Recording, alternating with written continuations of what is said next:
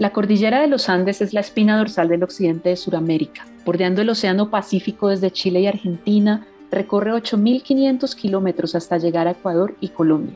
Los asentamientos andinos a lo largo de la historia de nuestro continente han dejado una gran huella en la forma en que los pueblos actuales entienden la vida y su territorio.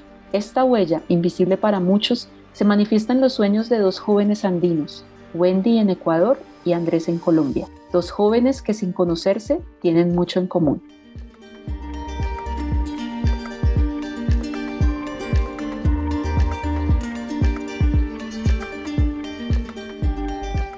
Bienvenidos a la serie Jóvenes, Ciudades por el Comercio Justo, Latinoamérica y el Caribe. Retratos sonoros de jóvenes latinoamericanos, actores de cambio hoy.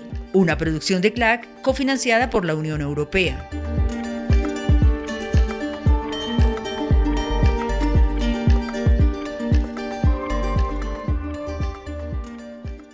Mi nombre es Wendy Nicole Escorza Tipán. Tengo 24 años, recién los cumplí la semana anterior. Vivo en Quito, Ecuador. Yo nací y toda mi vida he vivido en Quito. Mi nombre es Andrés Camilo Ríos Jiménez. Soy oriundo del municipio de Tibasosa, Boyacá.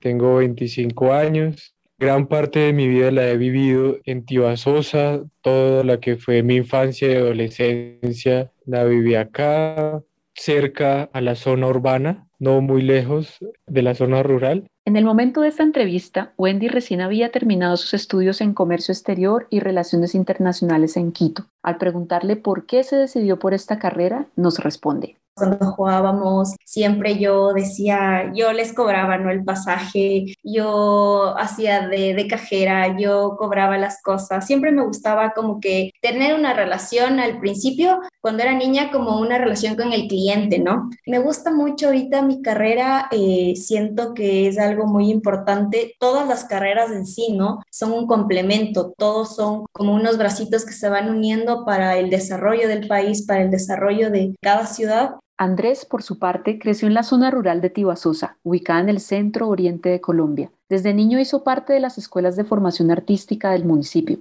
Estuve haciendo teatro alguna vez con una organización acá, luego estuve un tiempo en música, interpreté el violín un par de años mientras estudiaba y ya casi terminando mi formación de bachillerato, estuve haciendo unos programas radiales los dos últimos años de, de grado. Y bueno, toda esta exploración, todo este conocimiento con el tiempo me fue llevando a, pues, a ganar gusto por, por mi municipio, a cuestionarme más sobre él, a mirar de pronto las problemáticas que estaban surgiendo. Pero ya después de, de esa estadía acá y de mi exploración, digamos, en otras ciudades, es donde nace ese interés.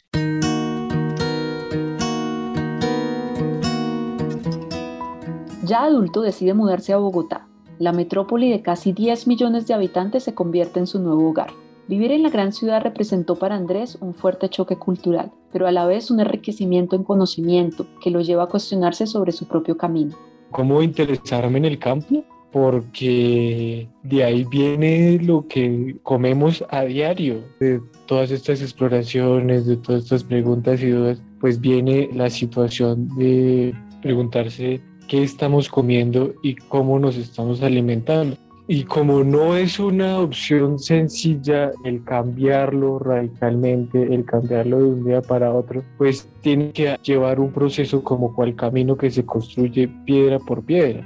Y para eso veo necesariamente una integración, un reconocimiento y una apropiación de la tierra para disponerla en ese sentido con el firme propósito de desarrollar un modelo económico y de consumo alternativo en Tibasosa, en 2020 Andrés decide regresar e iniciar un nuevo proyecto de vida. Así, en tiempos de pandemia, comienza por reconectarse con la comunidad campesina de su municipio.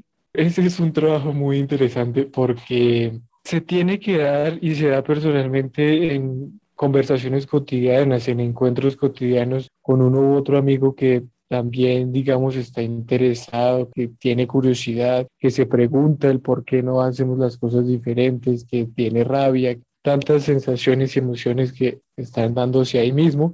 les muestro personalmente lo que estoy haciendo, lo que he hecho hasta ahora, lo que he aprendido, lo que estoy investigando, lo que estoy explorando y lo que quisiera yo ver con ellos y con muchas otras personas del municipio. No es una labor sencilla porque para ello hay que cambiar, hay que tomar decisiones personales, hay que dejar a un lado algunas cosas, hay que tomar nuevas. Entonces es un proceso interesante.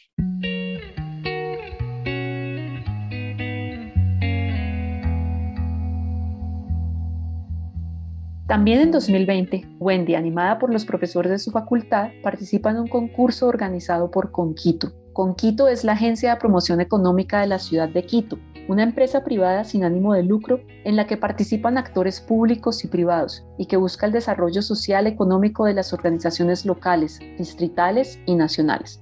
Los programas y proyectos de Conquito están relacionados con la generación de emprendimientos, el desarrollo empresarial y de negocios inclusivos y cadenas productivas que contribuyen a que Quito se convierta en una ciudad del futuro, más inclusiva, más innovadora y sostenible. Con el objetivo de promover el comercio justo y solidario y a Quito como capital por el comercio justo, Conquito lanzó en enero de 2020 el proyecto Mi emprendimiento apoya el comercio justo y responsable, en colaboración con la Escuela Politécnica del Ejército ESPE. En este concurso participaron nueve emprendimientos de estudiantes. El de Wendy y su compañera fue uno de ellos en una materia de la universidad, la profe nos dijo como, chicos, ¿saben qué? Tuve una, una invitación por parte de Conquito para presentar proyectos sobre comercio justo, ¿no es cierto? Entonces, uno como joven dice, ok, ves tantas desigualdades en el comercio, en el comercio convencional en el país, entonces nos damos cuenta, ¿no? Que en realidad a veces no, no se paga el precio justo que es a las personas que de verdadmente lo necesitan, a las personas que en realidad lo hacen. Cada emprendimiento tuvo ocho minutos para la exposición y preguntas del comité evaluador, conformado por representantes del Comité Local de Quito Ciudad por el Comercio Justo y del área de emprendimiento e innovación de Conquito. Fue algo muy emotivo, ¿no? Porque ir y concursar entre compañeros y ver las ideas que cada uno tenía, esa iniciativa del querer cambiar los parámetros, los límites que nos ponen, ¿no? Nosotros ganamos y nos dieron un, premio, ¿no? Una gira al Salinerito. Está ubicado más o menos por Guaranda, aquí en Ecuador. Las propuestas se evaluaron de acuerdo a su relación con el comercio justo y el consumo responsable y al modelo de emprendimiento que Wendy y su compañera Ángela propusieron. Básicamente son como las funditas del té, ¿no es cierto? Esas funditas que tú pones el té en el agua caliente. En Ecuador se dice la chuza, es una telita por la que pasa el café. Nosotros teníamos la idea como para tener un café instantáneo, ponerlo ahí. Lo que nosotros queríamos era tener un café rico, delicioso, pasado, pero instantáneo, en poco tiempo. Café de comercio justo.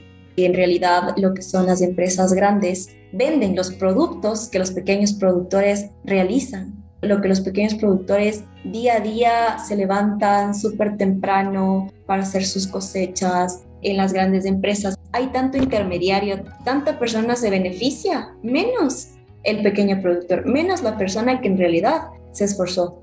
El último eslabón es el que menos recibe y el que más hace. Yo considero eso el por qué también las personas realizan esto del comercio justo, ¿no? Para disminuir esa discriminación que se tiene hacia los pequeños productores.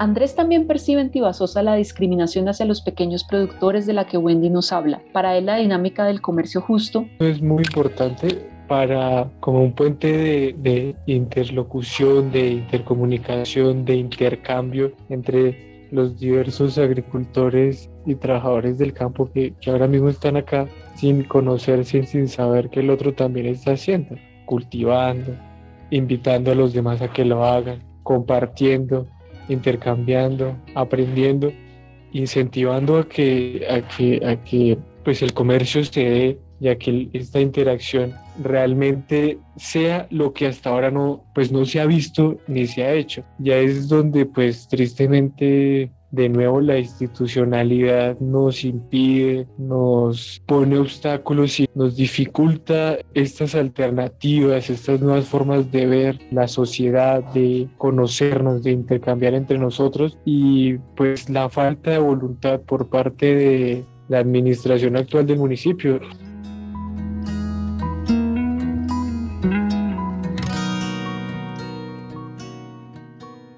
¿Cuál es el sentir y el pensar de Andrés y Wendy como jóvenes andinos interesados en el desarrollo de su territorio? Hay mucha incertidumbre, sin embargo, considero que tenemos las ganas, la iniciativa de aportar con nuevas ideas, de ayudar a cada uno de nuestros países para progresar, de tener, de aprender más que todo, ¿no? Porque hemos visto cómo ha ido evolucionando el mundo, entonces, sin embargo, tenemos como ya un antecedente de, cómo hacerlo, de cómo no hacerlo, entonces, sin embargo, yo creo que somos más aventureros, con esa capacidad de querer experimentar cosas nuevas, de arriesgarnos, entonces, eso, yo creo que no le tenemos mucho miedo a ciertas cosas, ¿no? Al experimentar a, a lo nuevo que se puede dar.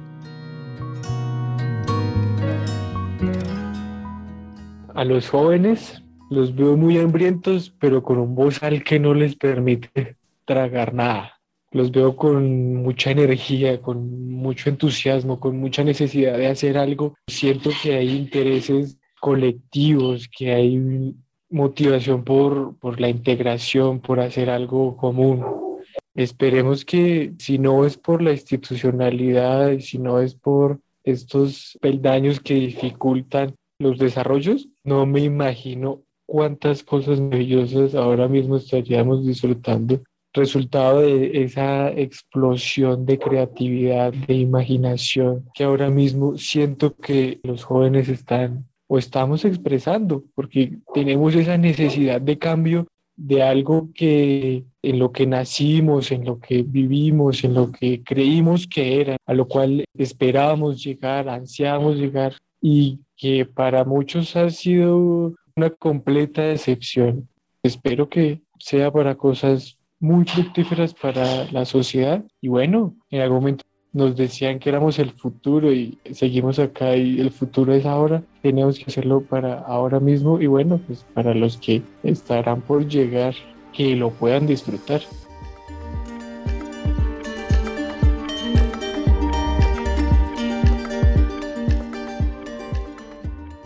Los invitamos a escuchar nuestra serie completa, Historias de cambio de jóvenes protagonistas del comercio justo en seis retratos sonoros. Este podcast fue realizado con el apoyo de la Unión Europea. Su contenido es responsabilidad exclusiva de CLAC y no refleja necesariamente las opiniones de la Unión Europea.